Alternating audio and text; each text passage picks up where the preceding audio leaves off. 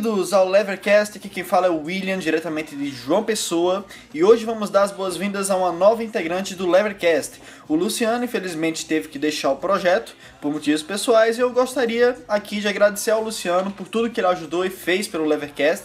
O Luciano foi fundamental para o Levercast sair do papel e fundamental também para ele entrar, entrar em campo já com o pé direito, tá? Então, muito obrigado por tudo, Luciano. Uh, mas quem inicia agora conosco e já se comprometeu a estar aqui toda semana, se ela não vier, vá atrás dela no Facebook, é minha querida Natália Calazan. Se apresenta aí, Natália. Oi, gente. Então, pois é, meu nome é Natália e eu sou libertária e eu fiquei muito feliz quando o William me chamou para fazer parte do projeto e eu vou estar aqui toda semana e espero ajudar nesse projeto maravilhoso que é o podcast e contribuir muito para as ideias libertárias elas possam se propagar bastante. Muito bem. Pois bem, o, o, episódio de hoje está polêmico, né? Nós somos atrás da treta mais tretosa de todas as tretas, tá? E o que queremos discutir hoje é: o anarcocapitalismo seria libertário? É muito comum, ultimamente, ver vários ANCAPs pelo Facebook que adoram chamar aqueles que não são ANCAPs de sócios, né? Mas, e se um socialismo, da forma que os ANCAPs mais estridentes entendem por socialismo, for mais libertário que o ANCAPistão?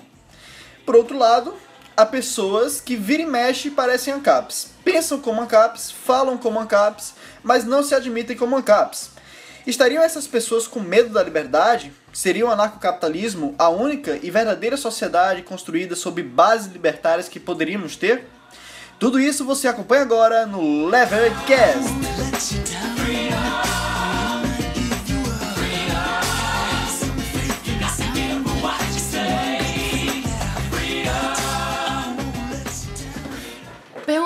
Sociedade anarcocapitalista seria libertária é perguntar algo bem difícil. Imagina o quão problemático pode ser essa questão se nem para o termo libertário existe um consenso do que isso seja. É preciso ser dito que esse episódio vai tentar dar as bases para que você desenvolva suas próprias ideias, formule suas próprias decisões e, obviamente, a gente não vai em pouco mais de 30 minutos conseguir abordar tudo que é necessário saber em relação a esse tema, mas a gente vai dar o nosso melhor aqui. Mises, Hayek, Milton Friedman, David Friedman, Bastiat, Bombaverk, Robert Nozick, Thomas Sowell, Ayn Rand. O que havia em comum entre todas essas figuras? Elas não eram anarquistas. Mas se nenhuma delas eram anarquistas, isso implica dizer que nenhum deles era libertário? É possível entender o libertarianismo de forma mais ampla, né, se baseando na ideia de que os libertários estão todos reunidos em torno de um paradigma, que nada mais é do que uma determinada forma de ver o mundo. O paradigma libertário é a presunção da liberdade, ou seja, a noção de que a liberdade é o ponto de partida para qualquer análise e que exceções à defesa da liberdade requerem uma justificativa por parte de quem propõe essa exceção. Os libertários, então, podem ser todos aqueles que partem da liberdade e que encontram ou não bons argumentos para fazer uma exceção a ela em algum ponto. Mas mesmo esta ideia encontra alguns problemas, como classificar os utilitaristas ou consequencialistas, que são aquelas pessoas que não assumem a liberdade como ponto de partida, mas é, o maior prazer da sociedade ou as consequências das ações? Estaríamos dispostos a dizer que alguns utilitaristas e consequencialistas, o Mrs. Hayek ou até o Friedman, tanto o pai quanto o filho, não eram libertários? Alexander McCobb, em seu artigo definindo o libertarianismo, pode nos dar uma noção ainda mais ampla do que é ser um libertário, né? Segundo ele, as pessoas são mais ou menos libertárias conforme elas se comprometem com algum desses princípios. Esses princípios libertários, logicamente, excluem algumas políticas públicas. Nesse caso, seria libertário aquele que se comprometesse com alguns princípios do libertarianismo, não importando se ele é minarquista, anarquista ou que seja, Corbyn diz: dizer que alguém não é libertário é dizer que ele não está comprometido com princípios libertários, nem explicitamente nem implicitamente. É, que Corbyn. É, o Corbyn que o link está aqui na descrição e você pode ler esse artigo lá. Só lembrando que está em inglês, tá? É, a maior fonte para o libertarianismo, para as ideias da liberdade, a gente encontra em inglês as fontes. E então, como eu já disse, se alguém tiver alguma empresa ou é, for dono de alguma escolinha de inglês e quiser patrocinar o Levercast, sinta-se convidado a dar seu patrocínio, a gente vai fazer a propaganda com o maior gosto, né? Ok, então, se já é complicado quando se trata de classificar pessoas, Imagine classificar sociedades, né? Um dos pontos-chave do libertarianismo se deve ao fato dele sempre fazer análises partindo do indivíduo. Ou seja, o individualismo metodológico. É aquela ideia que apenas indivíduos pensam, apenas indivíduos agem. A sociedade ou a cultura, ela não age. Quem age são os indivíduos, né? Então as sociedades, elas não possuem princípios. Quem possui princípios são os indivíduos. Entretanto, as sociedades podem ser arranjadas de determinada forma que suas instituições fomentem ou reprimam determinados comportamentos liberais ou libertários. Vamos aqui assumir que o, que o libertarianismo se opõe à agressão a indivíduos pacíficos. Seria uma sociedade anarcocapitalista uma sociedade libertária? Esquerdista chorando com o livro do Hayek, Dilma infartando com o livro do Mises. Te perguntaram quem faz as estradas? Te perguntaram quem faz as estradas? Olha pra essas perguntas retardadas. Olha pra aquele minarquista. Pra quem fala que anarcocapitalismo é utopia. E fala. Eu quero andar de tanque! Primeiramente, alguns pontos a serem levantados. O que é a agressão está longe de ser algo pacificado. John Stuart Mill considerava seriamente a opressão social como um tipo de agressão. No seu livro On Liberty, ele diz: Importa ainda o amparo contra a tirania da opinião e dos sentimentos dominantes, contra a tendência da sociedade para impor por outros meios além das penalidades civis, as próprias ideias e práticas como regras de conduta àqueles que delas divergem, para refrear e, se possível, prevenir a formação de qualquer individualidade em desarmonia com seus rumos e compelir todos os caracteres a se plasmarem sobre o modelo dela própria. Essa é uma noção de sociedade aberta. E longe de ser defendida apenas por Mill, ela também foi defendida por outros liberais, como Karl Popper ou Humboldt. A ideia é a de que uma sociedade hostil a novas ideias seria antilibertária, mas não antilibertária no sentido econômico, mas em um sentido cultural. Quando a gente entende o libertarianismo como um conjunto completo de relações sociais, o que envolve também a cultura de cada um, a gente consegue entender que é impossível ter uma sociedade libertária com uma cultura antilibertária. Uma sociedade libertária, portanto, deve dar aos indivíduos a capacidade de cultivarem as suas próprias individualidades ideias.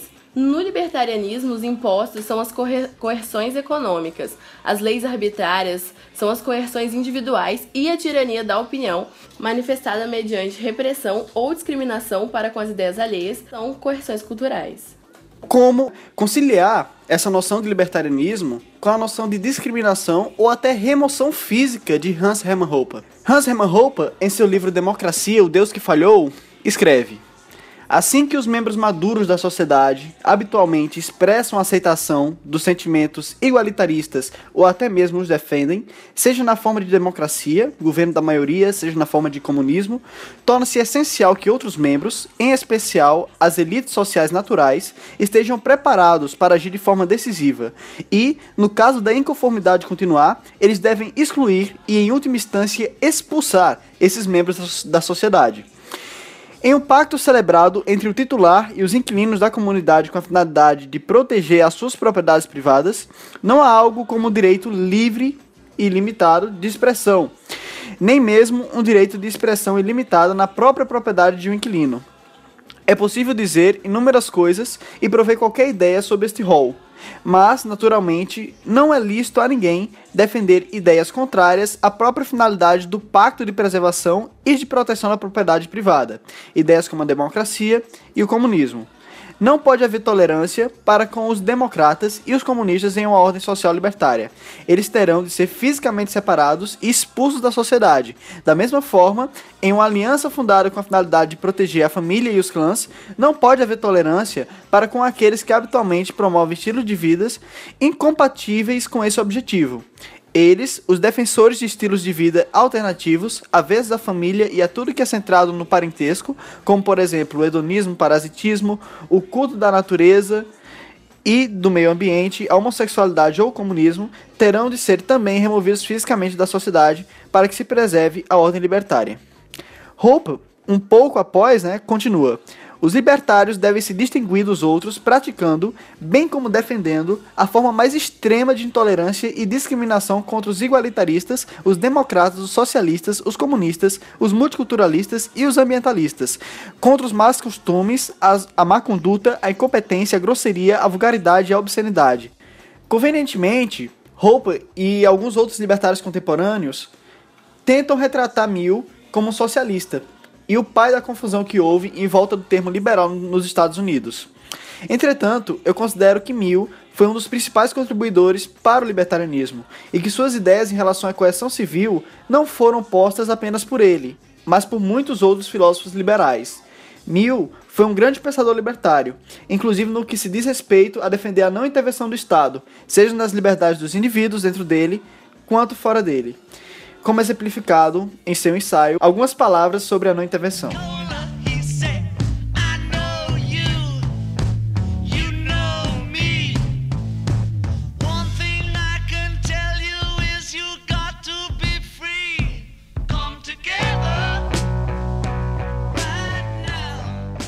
Perguntar se uma sociedade anarquista seria libertária também requer perguntar se os sistemas de justiça de uma sociedade anarquista seriam eficientes e pró-liberdade. Vale lembrar que toda oferta está aí para atender uma demanda e que a demanda por justiça certamente vai refletir as posições morais daquelas pessoas que estão nessa sociedade e que não necessariamente precisam ser libertárias. Quanto a esse ponto, o anarcocapitalista David Friedman deixa claro no seu livro As Engrenagens da Liberdade que não tem como garantir que uma sociedade ANCAP vai ser uma sociedade libertária. Ele diz: Ainda está para ser provado que essas instituições produzirão uma sociedade libertária, uma sociedade em que cada pessoa é livre para fazer o que bem entender consigo e sua propriedade, desde que não use nenhuma das duas para iniciar a força contra outros. Sob certas circunstâncias, elas não irão. Se quase todos acreditarem piamente que o vício em heroína é tão horrível que não deve ser permitido em qualquer lugar e sob quaisquer circunstâncias, instituições anarcocapitalistas produzirão leis contra a heroína. As leis são produzidas para o mercado e é isso que o mercado quer. Mas as demandas no mercado são em dólares, não votos. A legalidade da heroína não será determinada por quantos são contra ou a favor dela, mas pelo custo que cada lado está disposto a incorrer de forma a ter o que deseja. Pessoas que querem controlar a vida dos outros quase nunca estão dispostas a pagar pelo privilégio. Em geral, elas esperam ser pagas pelos serviços que prestam às vítimas, e os contemplados sejam por leis contra a droga e os contemplados, sejam por leis contra drogas, leis contra pornografia ou leis contra o sexo, sofrem muito mais com a opressão que o prazer de derivado pelos opressores. Eles estão dispostos a pagar um preço muito mais alto para serem deixados em paz de que qualquer um está disposto a pagar para mexer com eles. Por essa razão, as leis de uma sociedade anarcocapitalista devem ter uma forte tendência à liberdade. Tendo em vista o que Friedman disse, se faz necessário considerar o fator cultural uma vez que ele será um dos maiores fatores no que diz respeito à demanda por leis. Enquanto alguns anarquistas de mercado, como Rothbard, acreditam que uma sociedade anárquica funcionará muito bem independente das pessoas estarem preparadas para ela, outros já acreditam que apenas através de uma população voltada para os princípios liberais é que a gente vai conseguir conquistar e manter uma sociedade anarcocapitalista. Essa diferença se torna bem mais extrema entre os anarcocapitalistas gradualistas e os brutalistas, Basicamente, os primeiros acreditam que o anarcocapitalismo não é libertário per se, enquanto os segundos acreditam que uma sociedade anarcocapitalista, em qualquer situação, será a mais libertária das sociedades. Um bom argumento em prol da sociedade anarquista como a sociedade mais libertária é aquele que diz que mesmo que a sociedade ANCAP não seja 100% libertária, ainda assim ela é mais libertária que qualquer sociedade baseada no Estado. Eu me pergunto se isso realmente seria verdade para uma população culturalmente autoritária e conservadora. Não seria o caso perfeito para uma maior tirania, vez que as demandas legais seriam melhor atendidas em uma sociedade anarcocapitalista? Que o sistema de justiça privada seria tão mais eficiente que o Estado? E a cultura define a demanda pelo sistema judicial? Quanto a isso, Medzolinski nos lembra que a violência nem sempre se trata de um empecilho que fica no meio do caminho para se alcançar o fim, né? situação que poderia ser melhor resolvida pela arbitragem né? na sociedade de mercado, mas que muitas vezes a violência é um objeto de consumo ou um fim em si mesmo. Zolinski escreve: Não há dúvida que algumas das violências servem a um propósito instrumental, mas não há nada de incoerente em relação à violência ser ao mesmo tempo instrumentalmente e intrinsecamente significativa. Ou seja, para os ANCAPs que dizem que é, o mercado não tem incentivos para gerar violência e que as empresas é, de segurança privada ou de justiça não têm incentivos para iniciar um conflito, é, vale lembrar que o próprio conflito muitas vezes é objeto de demanda. E A isso, alguns anarquistas de mercado respondem que mesmo a Somália, que tinha o costume de estar em guerra civil, com o desmantelamento do seu estado passou a ter mais paz que antes. Robert T. Long responde a essa crítica da seguinte forma: a vantagem da, a vantagem da competição anárquica é que ela tende a ir melhor que qualquer dado nível de desenvolvimento econômico e cultural do que os monopólios estatais fariam com o mesmo nível. Ou seja, para é, os defensores do anarquismo de mercado, do anarcocapitalismo, é, na, na real é que mesmo que uma sociedade seja bastante violenta e tenha cultura de violência, ela vai ser menos violenta sem o Estado do que com o Estado, né?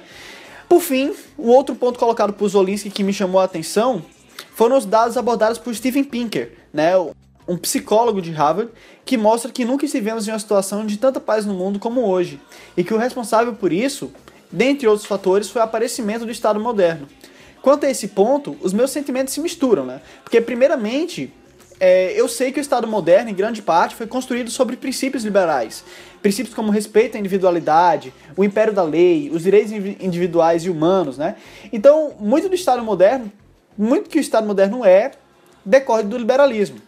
E, olhando dessa forma, parece mesmo que a sociedade mais pacífica, né, tenderia rumo a uma anarquia. É, e que a anarquia viria logo após uma sociedade baseada no Estado moderno, que veio após a monarquia absolutista, né?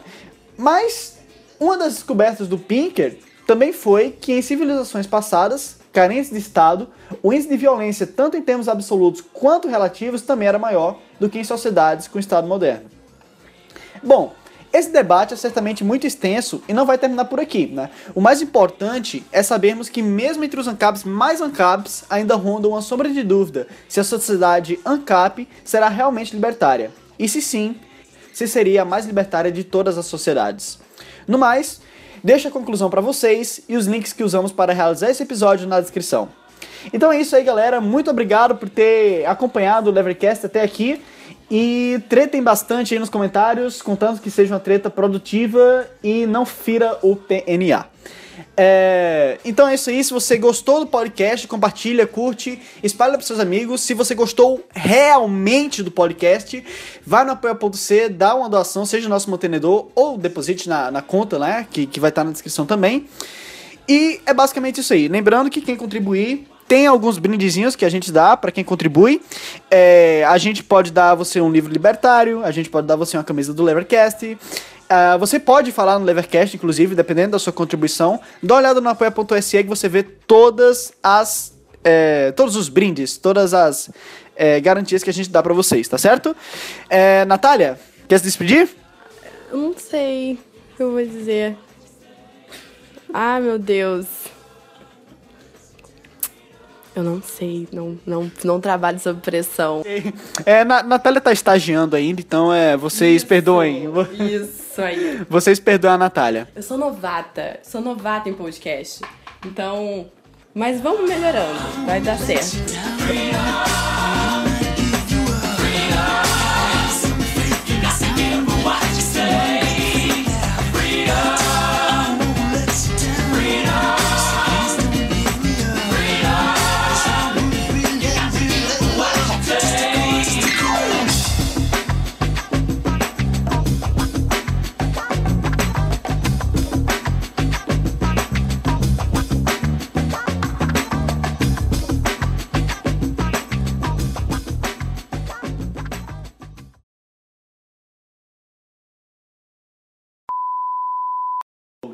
Diga Humboldt. Humboldt. Pode ser só Humboldt? Diga Hum. Humboldt. Bolt. Humboldt. Humboldt. E Humboldt. Wilhelm von Humboldt. Wilhelm van Humboldt. Que maravilhoso. Entendeu? Beleza, só pronuncie de novo, mais uma vez, o nome dele. Bora lá. Wilhelm von Humboldt. Wilhelm van Humboldt. Tá. Wilhelm van Humboldt. Não, tá horrível isso. Eu não vou conseguir falar esse nome de jeito nenhum.